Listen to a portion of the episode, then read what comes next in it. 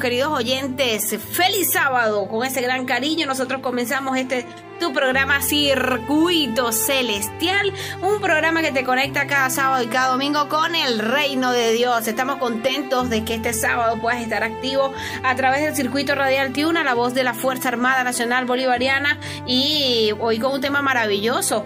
Pero antes quiero recordarles que estamos aquí eh, disponibles para ustedes guardando este santo sábado en la parte técnica nuestra querida Nardis Díaz, en la presidencia nuestro coronel Jorge Eliezer Matilla Mijares y quienes hablamos para ustedes con ese gran cariño, con ese gran amor, Javier Cortines y mi persona Estefanito Realba, bajo el productor nacional independiente 25.338. Así que bueno, a esta hora nosotros queremos que estés conectado con el reino de los cielos, porque nuestro Padre Celestial quiere darte un mensaje el día de hoy a través del pastor Fernando Zavala con el tema No es tu pelea, no es tu pelea, Javier. No es tu pelea, no es tu pelea, sino la pelea del Señor, es una pelea eh, contra principal y potestades y esto se lucha espiritualmente, así que Jesús hoy es nuestro nuestro capitán. ¿Sabes que Jesús es Miguel, el, el que dirige las huestes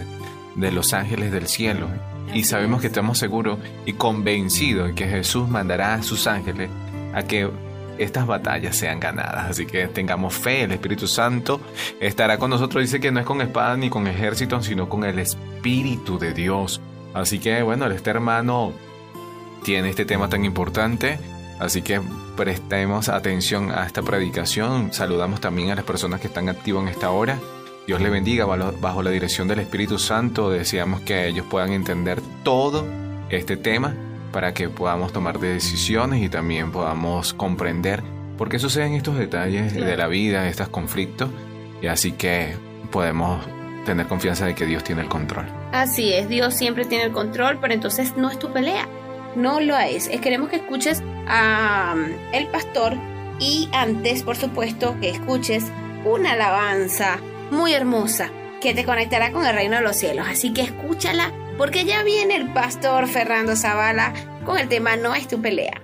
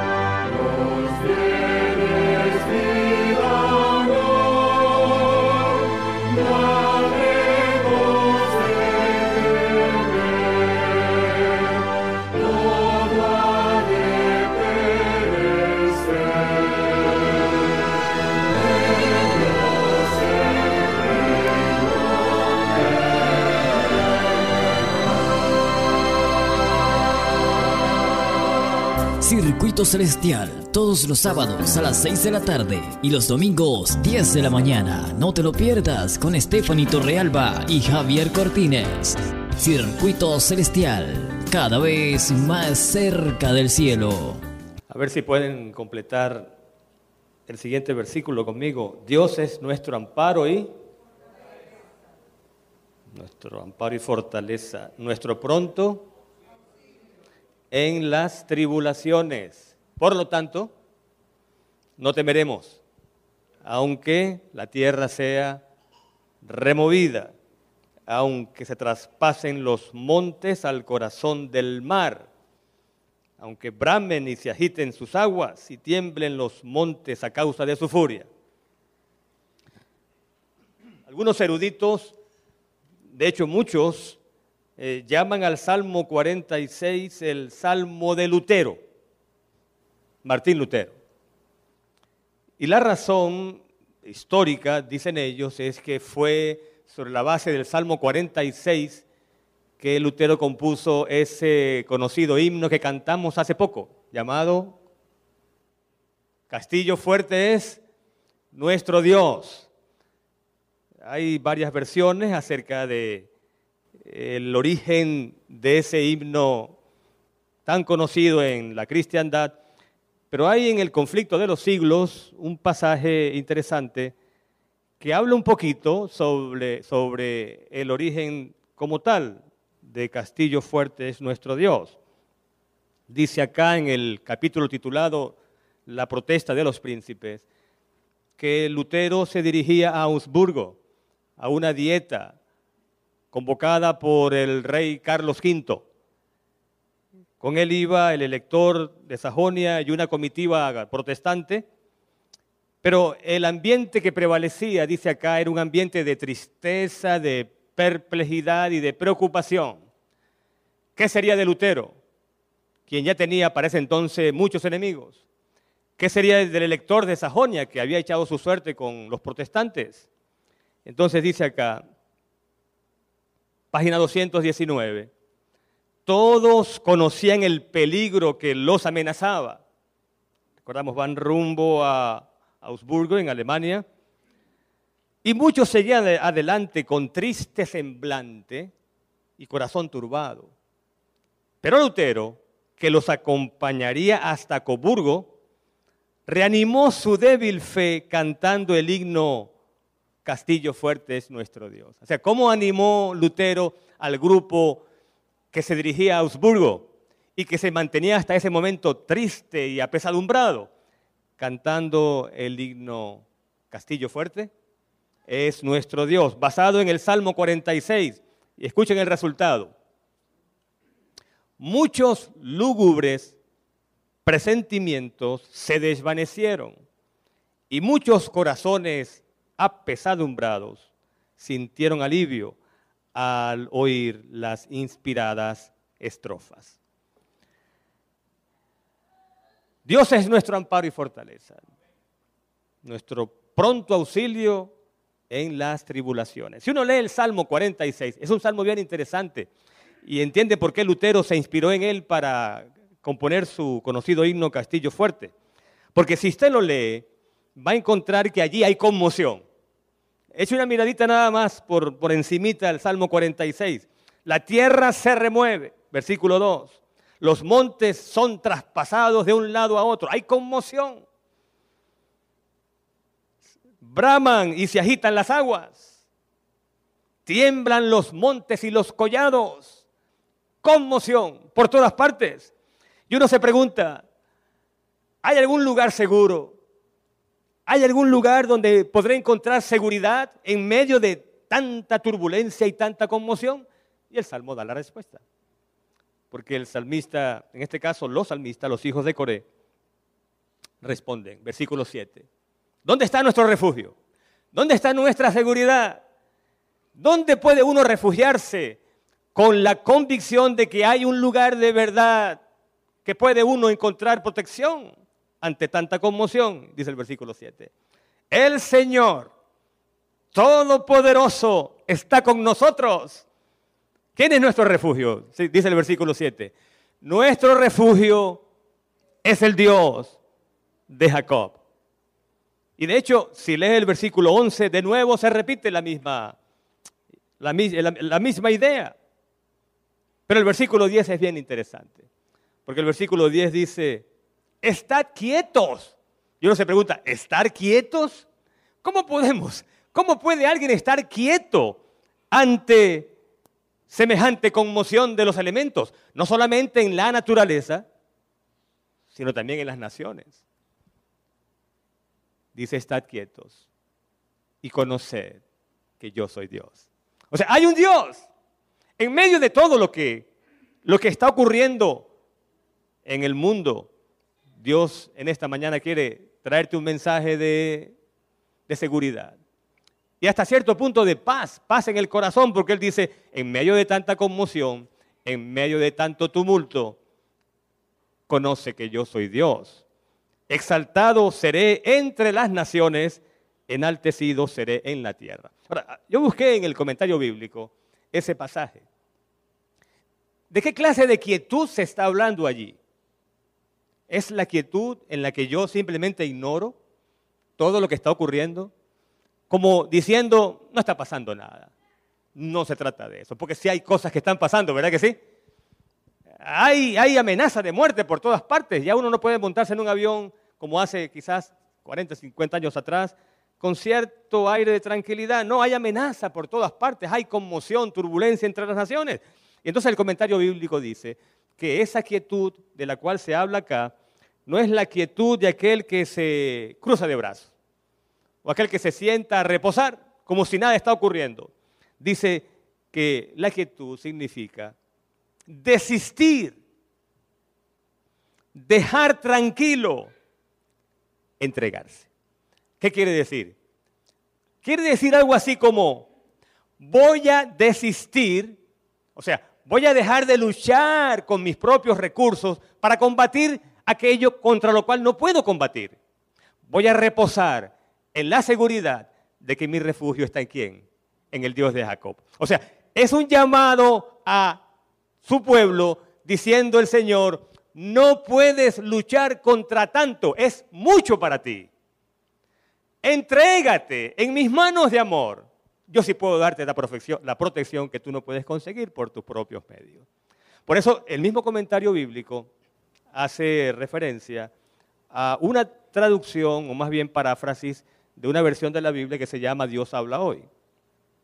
No es la que estamos usando aquí hoy, pero yo copié eh, esa paráfrasis. Y noten cómo en esa versión, que se llama versión popular, eh, los editores parafrasean el versículo 10 del Salmo 46. Dice en la versión Dios habla hoy, ríndanse. O sea, dejen de luchar por sus propios medios. Reconozcan que yo soy Dios. ¿Verdad que suena mejor? Reconozcan que yo soy Dios es mucho para ti, está diciendo el Señor. Es mucho para ti, tú no puedes contra tanto. Y luego escucha el resto del versículo, dice, yo estoy por encima de las naciones. Y luego dice, yo estoy por encima de toda la tierra. Qué interesante. Porque el Salmo 46 lo que está diciendo es, hay conmoción en los elementos naturales, hay terremotos, hay inundaciones, hay pestilencias, enfermedades. Y dice el salmista en la paráfrasis de Dios habla hoy, dice, yo estoy por encima de todo eso, dice Dios. Pero hay además conmoción entre las naciones, guerras, agresiones, el más fuerte contra el más débil. Y Dios dice en este salmo, yo también estoy por encima de eso. Yo estoy por encima de toda la tierra. Por eso dice aquí, en otras palabras, entrégame tu corazón, entrégame tus preocupaciones, entrégame tus ansiedades, tus angustias, porque yo soy Dios y estoy por encima de todo eso. Y no puedes encontrar paz en ninguna otra parte, en ninguna otra persona, en ningún otro lugar. Solo en mí, porque dice él, yo estoy por encima de todo lo que tú estás viviendo. ¿Verdad que suena bien? ¿Qué mensaje? Con razón, Lutero se inspiró en ese salmo para componer Castillo Fuerte es nuestro Dios. Porque estaba enfrentándose a todo un imperio. Estaba enfrentándose a una iglesia establecida por siglos, que tenía poder sobre incluso las conciencias de los creyentes. La misma vida de Lutero peligraba. Y entonces, en ese ambiente de perplejidad, de zozobra, de angustia, vamos rumbo a Augsburgo, no sabemos qué va a pasar allá con nosotros, ni siquiera creemos en la palabra del emperador. Y entonces él compone Castillo Fuerte y dice, conflicto de los siglos, entonces el ambiente cambió. El ambiente cambió. Muchos lúgubres presentimientos se desvanecieron y muchos corazones apesadumbrados sintieron alivio al oír las inspiradas estrofas. Qué bien. Pero saben que al leer sobre la historia de este salmo, eh, me llamó la atención un pasaje de Profetas y Reyes. La página es la 134 de la colección de la Biblioteca de Hogar Cristiano, con este tipo de tapa, porque allí dice algo interesante y es que muy probablemente fue ese salmo el que cantaron los hijos de Dios bajo el mando de Josafat, cuando una multitud de amonitas y moabitas invadía Judá. Qué interesante. Vamos a ir un momentito a ese relato, que de paso es uno de los favoritos de nuestro amigo y hermano Francisco Gelaber, porque yo escuché un devocional que él dio en Apia, basado en ese pasaje de la Biblia en el que Josafá enfrentó a esa multitud de, de enemigos con un coro, un coro musical. y vamos un momentito allá, segunda de Crónicas, capítulo 20 y no vamos a dar todos los detalles, sino cómo, cómo Josafat responde a la crisis. Ahora, no es que vamos a hacer historia. Lo que vamos a hacer es dar un vistazo a este pasaje, porque hay en él y en otro muy similar de la Biblia, como una especie de fórmula que podemos usar hoy, siglo XXI, cuando nos asalte la crisis, cuando vengan las preocupaciones. Escuche bien, mi amigo, y los que quizás verán o en este momento, no sé si están escuchando eh, por las ondas, eh, por internet, las ondas radiales, ¿qué hacer cuando nos asalta la crisis? ¿Qué hacer cuando nos golpee fuertemente la tempestad? Bueno, en el caso de Josafat, él escucha, capítulo 20, segunda de Crónicas, que los moabitas y los amonitas vienen contra él. Y a él le dicen, versículo 2, viene contra ti de una gran multitud.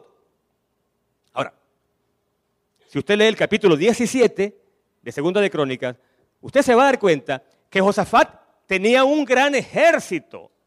No voy a leer el pasaje porque es largo, pero tenía ciudades fortificadas y miles y miles de soldados bajo su orden.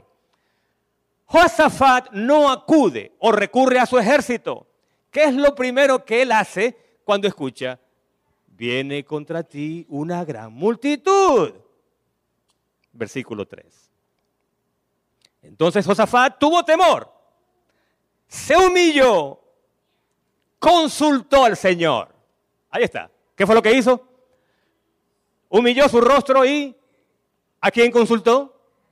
Oh, lo primero que este hombre hace, en lugar de, ¿qué es lo que la lógica indicaría, en lugar de preparar su ejército para combatir, para defenderse, busca a Dios. Y busca a Dios en oración. Hace pregonar ayuno. Y ahora escucha por lo menos una porción de la oración de Josafat. Y te vas a dar cuenta. Qué cosa tan hermosa. Porque el versículo 5 dice que él se pone de pie ante el pueblo. Y el 6 dice, escucha, Señor, Dios de nuestros padres, ¿no eres tú el Dios que está en los cielos? Tú riges todos los reinos de las naciones. En tu mano están el poder y la fuerza. Y no hay, esta es la parte que más me gusta, y no hay quien te resista. ¡Wow! Ok, esto es grandioso. Esto es grandioso. Y aquí está la primera el primer ingrediente de la fórmula. ¿Qué es lo que nosotros hacemos normalmente cuando nos asalta una crisis o nos golpea la tempestad o simplemente tenemos una tribulación, un problema. Lo primero que hacemos es ver la magnitud del problema. Y cuando vemos la magnitud del problema, cuanto más grande es, más nos asustamos, más nos preocupamos y menos probable es que busquemos a Dios. Porque la atención se ha concentrado ¿dónde? En el problema. No es eso lo que hace Josafat. Josafat parece que está diciendo, tengo un gran problema, pero tengo un Dios que es más grande que el problema. ¿Amén? En otras palabras, sí, la magnitud del problema es muy grande, pero mayor es el poder de mi Dios. Eso es lo que está diciendo él. No hay quien te resista. Por supuesto, cuando él pone su atención en el Dios de la Biblia, el Dios de sus padres, su fe se fortalece. Y ahora vamos a leer un versículo más de esta oración. Porque ahí está lo que hemos de hacer cuando vienen las crisis, versículo 12. Dios nuestro, dice Josafat. Recordemos que está orando en público. No los juzgarás tú, o sea, a los amonitas y a los moabitas, porque en nosotros no hay fuerza contra tan grande multitud que viene contra nosotros. No sabemos qué hacer, pero a ti volvemos nuestros ojos. ¡Wow! ¡Qué cosa tan hermosa! No nos miramos a nosotros mismos y cuando nos miramos vemos que no hay fuerza, no hay, no hay de dónde sacar para enfrentar a esos enemigos que son muy, muy numerosos. Oh, pero en vez, de, en vez de mirarnos a nosotros mismos, dice él, ¿a quién volvemos nuestros ojos? Dice, a ti volvemos nuestros ojos. A ver, ¿a quién hemos de mirar cuando llegan las tribulaciones? Al Señor. Mire, y no pasó mucho tiempo. La respuesta de Dios vino. Porque allí estaba un profeta, un tal Jaciel, no es muy conocido en la Biblia, y de inmediato el Espíritu de Dios vino sobre él. Y escucha ahora la siguiente parte de la fórmula, el siguiente ingrediente, porque Jaciel dice, versículo 15, mucha atención, oíd Judá, todo vosotros habitantes de Jerusalén y tú, rey Josafat, o sea, escuchen bien, el Señor dice así, no temáis ni os amedrentéis ante esta gran multitud, porque la guerra no es de ustedes, sino de quién. Oh, qué cosa más grande. No es tu pelea. Ahí está el ingrediente. Cuando vengan los problemas, cuando vengan los acusadores, cuando vengan quienes, quienes quieran quitarte la paz, cuando venga la tentación, el Señor te dice en esta mañana, no es tu pelea. Esa es mi pelea. No es tu problema. Ese es mi problema. Y es mi problema, dice el Señor. Porque tú eres mi hijo, tú eres mi hija. Y lo que y quien te toca, como dice la Biblia, quien os toca, toca la niña de mis ojos. Así que ante los problemas, número uno, ¿qué hacer? Buscar a Dios. Buscar a Dios. Caer de rodillas. Pero buscar a Dios para decirle, oh Dios, qué problema tan grande, mira, qué grande es, y empezar a detallar los problemas y dar vueltas alrededor del problema y el problema y el problema. No es para eso. Sí, el problema es grande. Oramos para decir, tuyo es el poder. Tú todo lo puedes. Y sé que en tus manos encuentro un refugio seguro. Y entonces Dios responde, dice, sí, tienes razón, tienes razón, en realidad no es tu problema, es mi problema. Bueno, el resto del relato usted lo puede leer y es interesante que al día siguiente Josafat coloca al frente a un coro musical. ¿A quién se le ocurre colocar a un coro al frente de la batalla? Pero cuando empiezan a cantar, versículo 21, cuando empieza el coro a alabar a Dios, Mientras el ejército salía, este coro decía, dad gracias al Señor. Oye, dad gracias en medio de las tribulaciones. Tú vas a dar gracias a Dios cuando un ejército numeroso está allí a las puertas. ¿A quién se le ocurre dar gracias a Dios con el ejército allí? Al creyente en Dios. Al que cree en Dios, porque el que cree en Dios sabe que por muy grande y poderoso que ese ejército sea, no es más poderoso que Dios. Así que dan gracias al Señor. Versículo 22, y cuando empezaron a cantar, el Señor puso emboscadas y se mataron unos a otros. Se mataron entre ellos al punto de que prácticamente al final quedaron solo cadáveres. No hizo falta, no, no existían las armas de fuego, pero podríamos decir, no hizo falta disparar un tiro, no hizo falta levantar la espada. Todos cayeron, todos cayeron, se mataron unos a otros. Solo Dios puede, solo Dios puede.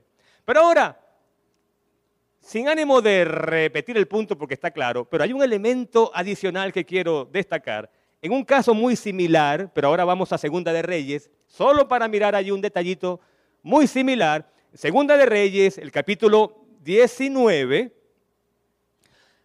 es ahora Ezequías quien escucha que, bueno, no sé si ustedes han leído los asirios, wow, solo escuchar, vienen los asirios, era temblar, era motivo de miedo porque eran feroces.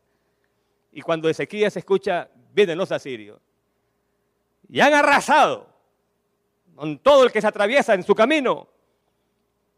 Y ellos están conscientes de lo buenos que son en la batalla, porque un embajador asirio dice ahí cerca de las murallas de Judá, dice, ustedes han oído lo que hemos hecho contra... Y empiezan a decir los diferentes pueblos y ciudades con, que han arrasado.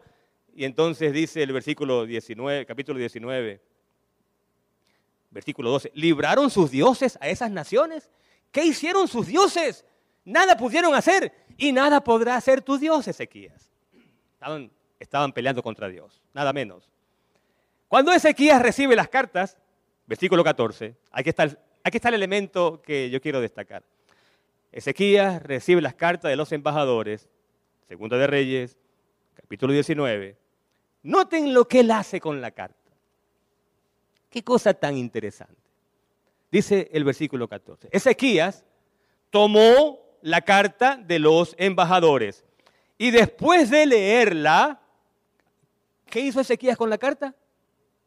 Subió a la casa del Señor y la extendió delante de Dios. Qué interesante. Es como si Ezequías hubiera hecho esto. Imaginemos que esta es la carta. Ezequías la lee y allí lo que encuentra son amenazas, blasfemias contra Dios. Y Ezequías dice, un momentito, esta carta no es para mí.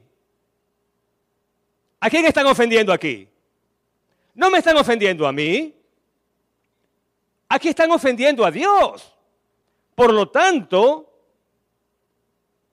que Dios la lea. Así que Estoy hablando en términos figurativos, ¿no? Entonces él, ¿a dónde va? Dice allí. Subió a la casa del Señor. ¿Y qué hizo con la carta? La puso ahí. Señor, ahí dice Ezequías, pero en realidad esa carta es para ti. Porque es a ti a quien están ofendiendo y blasfemando. Y entonces, ¿qué hace Ezequías? Lo mismo que hizo Josafat en su momento de crisis. Versículo 15, ¿qué dice el versículo 15? Y oró. De nuevo, ¿qué estamos haciendo? Oró. En el momento de crisis, ¿qué hacemos los creyentes? Oramos a Dios. Y noten cómo ora. De nuevo. No dice, oh, qué ejército tan poderoso. ¿Qué haremos, Señor? Nos van a aplastar. Son numerosos, son sanguinarios. No, no, no. Ezequías dice, Señor Dios de Israel que habitas entre querubines.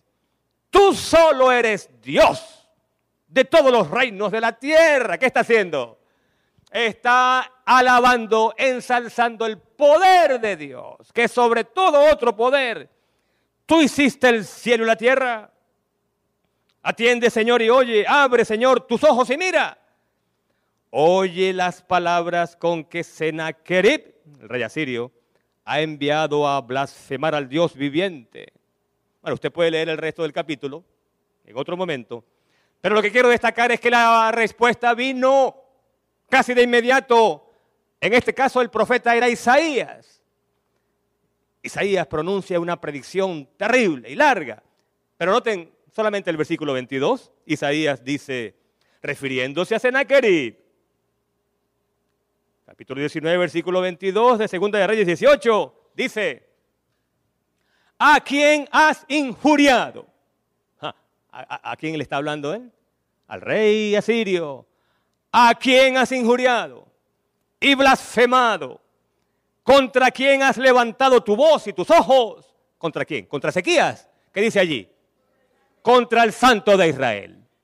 Oh, no es tu pelea, no es tu pelea, mi amigo, mi amiga, no es tu pelea, mi hermano, mi hermana, el que se mete contigo, se está metiendo contra Dios. Tendrá que rendir cuentas ante Dios. Pobre de él, pobre de ella. Cuando vengan las turbulencias, cuando la tierra se conmueva, ¿qué dice el Salmo 46? ¿Qué haremos? ¿A dónde iremos? ¿Qué dice el Salmo 46? Dios es nuestro amparo y fortaleza. No pondremos nuestros ojos en la prueba. No nos concentraremos en la tribulación, más bien pondremos nuestros ojos en el poder de Dios, el Dios que es nuestro amparo y nuestra fortaleza, nuestro pronto auxilio en las tribulaciones. Amén. Y ahora tú solo podrás responder esta pregunta. ¿Alguna conmoción en tu vida? En este mismo momento, hay algo que te esté quitando el sueño.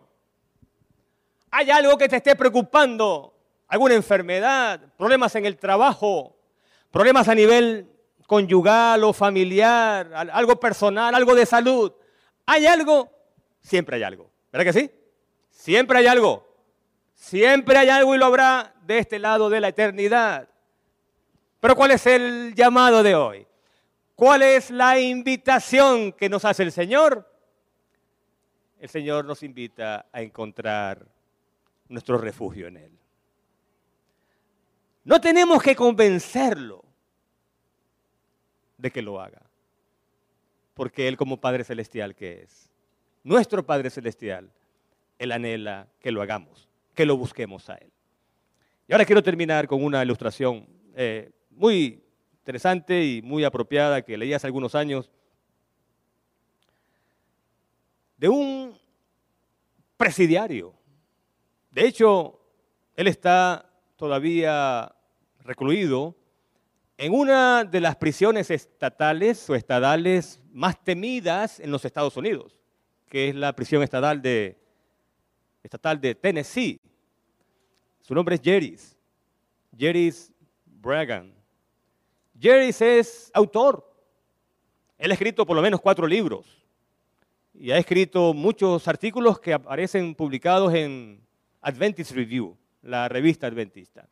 Y en uno de esos muchos artículos que él ha escrito, hay uno que me llamó mucho la atención, porque él dice, la prisión es un lugar difícil. Sobre todo es un lugar difícil para los que son pequeños de estatura y son delgaditos. O sea, yo no debería caer en prisión, porque soy delgadito. Y si tú eres pequeño de estatura y además eres delgado, eh, dice él, no, no conviene que caigas en prisión. Porque los que son muy pequeños y delgados son presa fácil de los, él los llama en el artículo que fue escrito en inglés, sharks. Son unos tiburones y andan siempre buscando, son como unos depredadores, buscando a quién devorar. Cuando la persona se resiste, este, lleva todas las de perder. Entonces lo que ocurre en la cárcel, dice él, es que la mayoría de los presidiarios terminan negociando su libertad. Y en el proceso negocian su dignidad, porque simplemente se convierten en objetos que estos tiburones usan a placer. Y los sobornan. Y para dejarlos tranquilos tienen que estar ellos suministrando algún tipo de pago. Y dice él que un día Estando él en la cárcel, por supuesto, llegaron tres de esos tiburones Y le dicen así directamente, danos tu reloj. Entonces, él sabe que su vida cuesta más, vale más, mejor dicho, que el reloj. Pero también sabe que si entrega el reloj, después tendrá que entregar otras cosas y será objeto de la extorsión continua. Y entonces él les dice, déjenme por favor tranquilo, váyanse. Entonces uno, con un cuchillo en la mano, porque sabe que esas armas encuentran acceso, ¿no? ¿Cómo? No sé. Entonces, blandiendo el cuchillo, el arma le dice, oh, tú sabes que te puedo sacar el corazón con este cuchillo. Wow. Y otro le dice, y te podemos cortar la cabeza también. Y él dice, no voy a entregarles mi reloj. Oh, dice uno, viéndose las caras, porque ellos, no están acostumbrados a encontrar oposición. Viéndose las caras sorprendidos, como fuera de base que los agarró esta respuesta. El tonto este, el tonto este, como que no sabe que lo podemos matar ahora mismo. Y empiezan a reírse, pero a reírse nerviosamente, ¿no? Como que no sabe. Y entonces la respuesta de Jerry los dejó peor, porque Jerry dice, es difícil matar a un hombre que no se quiere dejar matar. y ahora ellos están como más nerviosos y dicen, bueno, ¿y quién es este que se atreve a decirnos así, respondernos? Y en verdad ellos se dan cuenta de que no es fácil matar a un hombre que, que no se quiere dejar matar. Bueno, Jerry Spragan, antes de caer en la cárcel, acusado de homicidio, que por cierto, juicio muy controversial eh, por la muerte de un compañero de él, detective. Eh, Jerry era detective privado de 30 años de experiencia y un compañero suyo amaneció muerto y lo culparon a él. Se dice que el, el jurado estaba vendido y lo condenaron a 99 años de cárcel. Y ahí parece que todavía está. Entonces, este hombre sabe quién es, cómo defenderse y todo lo demás, no es ningún tonto. Y dice, no, no es fácil matar a un hombre que no se quiere dejar matar. Y entonces ellos se dan cuenta de que no va a ser fácil la cosa y lo dejan, pero antes de dejarlo lo amenazan a muerte y le dicen, tus días están contados. Y empiezan a decir vulgaridades. Y se corrió la voz en la cárcel.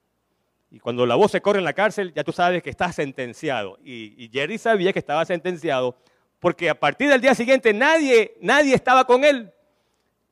Quedó solo y, por razones obvias. Nadie quiere estar al lado de un hombre que en cualquier momento va a ser asesinado. Pero un día, cuenta él, llega el que tenía el cuchillo en la mano, el, el jefe del grupo, y le dice, oye,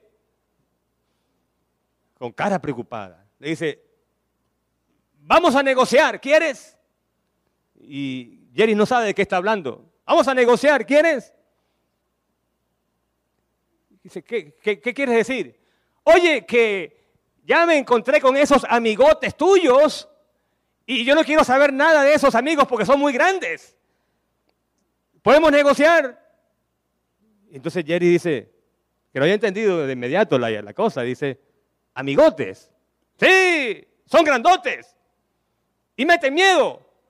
Y yo no quiero saber nada de ellos. Vamos a arreglar esto. Vamos a hacer la paz. ¿Podemos? Y Jerry entonces entendió, qué amigotes. En ese momento él estaba solo en la cárcel. Nadie, nadie se acercaba a Jerry. Nadie quería ser identificado como amigo de Jerry. ¿Quiénes eran esos amigotes? Wow. El relato dice que cuando se vio amenazado de muerte, Jerry oró a su Padre Celestial. Y pidió protección. Y dijo, Señor, yo no quiero morir, pero sabes que si entrego mi reloj tendré que entregar mi vida. No puedo hacer eso, mi dignidad. Señor. Y el Señor escuchó. El Señor escuchó. Porque Jerry hizo lo que han hecho los grandes héroes de la Biblia en todo momento. Cuando llega la tentación, cuando llega la prueba, en la hora de mayor dificultad que hace el creyente en Dios, ora a Dios. Pero ora a Dios creyendo que ese Dios es mayor que el mayor de nuestros problemas.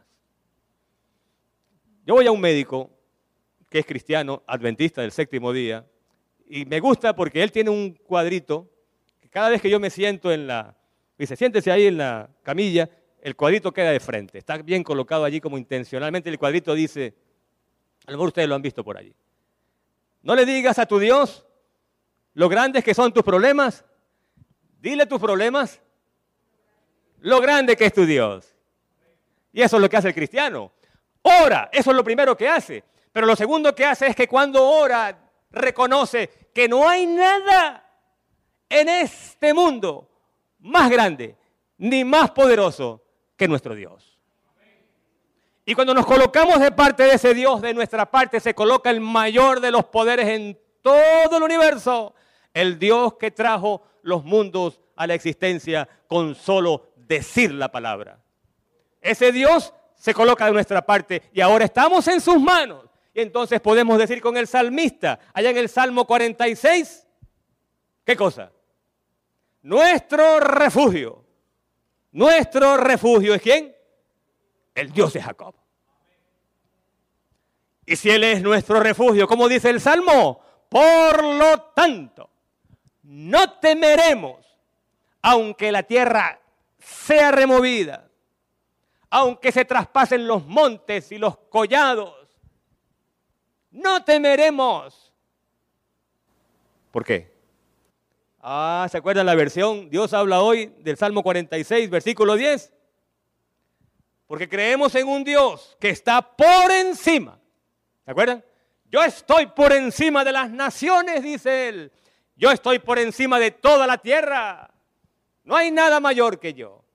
Nos colocamos de parte de Jehová de los ejércitos, el soberano de todo cuanto existe, quien además es nuestro Padre Celestial.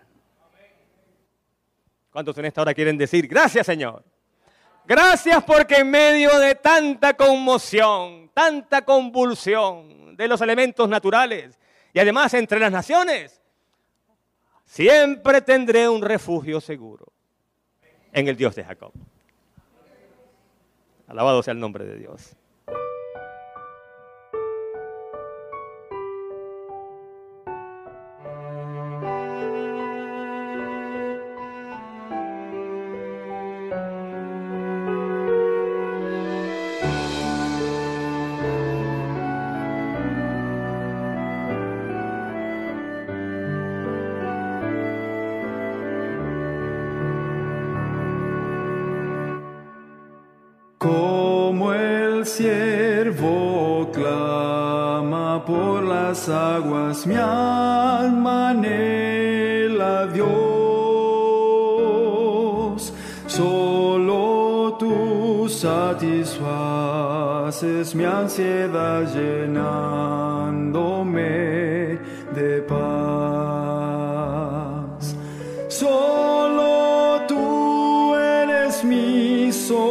Sostén.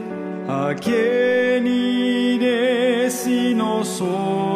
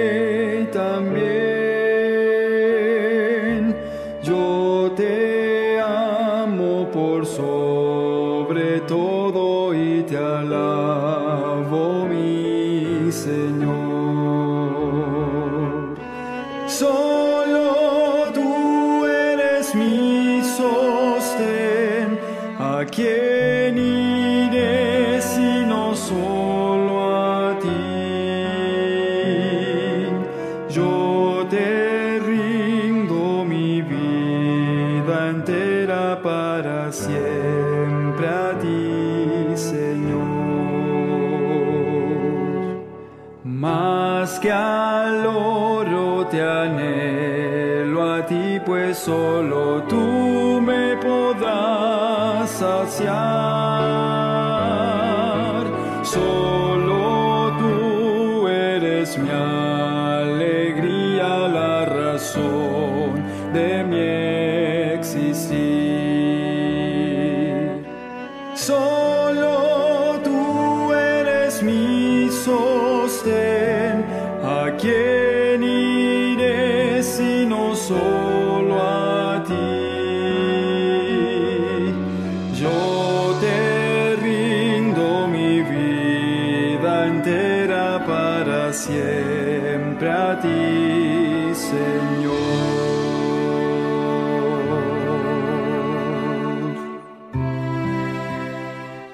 Hermoso tema. Aquí estamos de vuelta. Feliz semana para ti, Javier. Feliz semana, feliz semana. Estamos contentísimos que muchos puedan escuchar este eh, maravilloso tema que trae el pastor, porque muchas veces queremos nosotros ser los que tomemos las riendas de, de las situaciones, queremos ser nosotros los que hagamos justicia y no, Dios dice que no es la pelea de nosotros, Él es el que se va a encargar de, de ponerle fin a, a ese problema que tienes, Él es el que se va a encargar, pero debes dejarlo que Él sea quien tome las riendas de, de, tu situación porque no somos nosotros, no es con espada, no es con ejército, sino con el Santo Espíritu de Dios. Indiscutiblemente el Espíritu Santo es Dios y tiene poder para poder vencer todas estas cosas que están sucediendo en nuestra vida. Así que podemos ahora comprender que la decisión está solamente en orar y confiar y tener paciencia. Y una de las virtudes del Espíritu es la paciencia, porque no nos gusta esperar, porque nos hace daño la, la, la espera, porque queremos que ya sea ya, ya, ya, ya. No sabemos cómo Dios está obrando, ¿no? El, de una situación que pareciera irreversible puede sacar miles de bendiciones. Así que es el Dios de lo imposible y debemos confiar plenamente en que nos dará la victoria. Así es, no debemos desesperarnos, no debemos cometer errores que al final nos puedan llevar a una desgracia. No, no, no, sino que arrodíllate. La mejor pelea es arrodillados, pidiéndole al Señor que tome el control y que tú no puedes solo, no puedes sola, pero Dios sí puede hacer todo lo posible para que puedas vencer. Créeme que cuando haces estas cosas, Dios te da la victoria. Cuando crees en Él, Dios te la da. Y este tema de verdad nos llega a todos, porque a veces somos así, somos tercos, eh, nos desesperamos, no queremos que nadie se meta con nosotros, no queremos ver injusticia, pero eh, solamente Dios puede terminar con ese problema, con esas huestes de la maldad que están allí para hacernos la guerra. Nosotros tenemos un Dios todopoderoso que envía a sus ángeles a luchar. Si creemos en eso, como ya les comenté, vamos a salir victoriosos. Si tienes algún comentario, si este programa llegó a lo más profundo de tu corazón, recuerda que tenemos el punto de contacto 0424-303-4185. 0424-303-4185. Por allí puedes comentarnos, este, bueno, lo, cómo, cómo, ha sido tu experiencia con las batallas espirituales que has tenido que enfrentar, cómo Dios te ha sacado de estas situaciones. Estoy segura que Dios ha hecho grandes cosas en tu vida y ha hecho grandes cosas también en la vida de nosotros. Así que bueno, ¿algo más que agregar, Javier? Bueno, eh, ya casi todo lo hemos dicho, pero sabemos que Jesús está al control y no es nuestra pelea. Este mundo sabemos que muchas personas están muriendo por medio del COVID, por medio de situaciones adversas también, y vemos que el cambio climático ha llevado también a muchas personas a desesperarse y a vivir también por eh, inundaciones, huracanes, eh, explosiones de volcanes. Y vemos que no es nuestra lucha, porque no podemos hacer nada, estamos eh, simplemente en una posición donde debemos solamente orar y confiar en Jesucristo. Él tiene el control, dice que Él tiene el poder sobre todas las cosas que pasan en el mundo y por eso Él nos invita a que tengamos confianza. Esa fe tiene que ser fortalecida en estos momentos de dificultad que vivimos en el mundo. Por medio de la palabra, esto nos lleva a tener más fe y una relación íntima para saber que Jesús viene con gran poder y gloria a dar a cada uno según hechas nuestras obras. Amén. Bueno, nos despedimos con mucho cariño en la parte técnica. Eh, Nardi, si no continúa Nardi, están nuestros queridos amigos militares que siempre nos acompañan con ese gran cariño.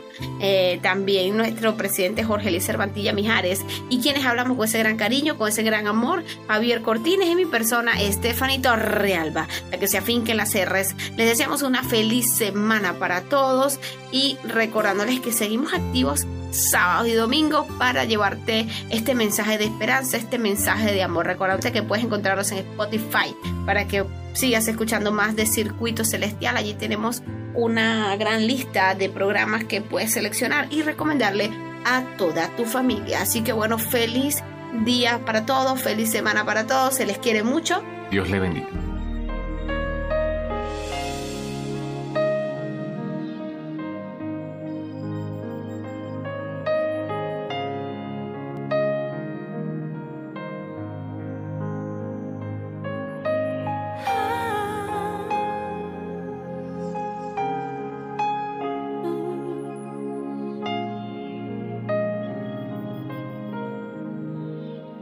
Gracias por la cruz, oh Dios, el precio que pagaste por mí, llevando mi pecado allí, sublime amor, tu gracia me salvó. Gracias por tu amor.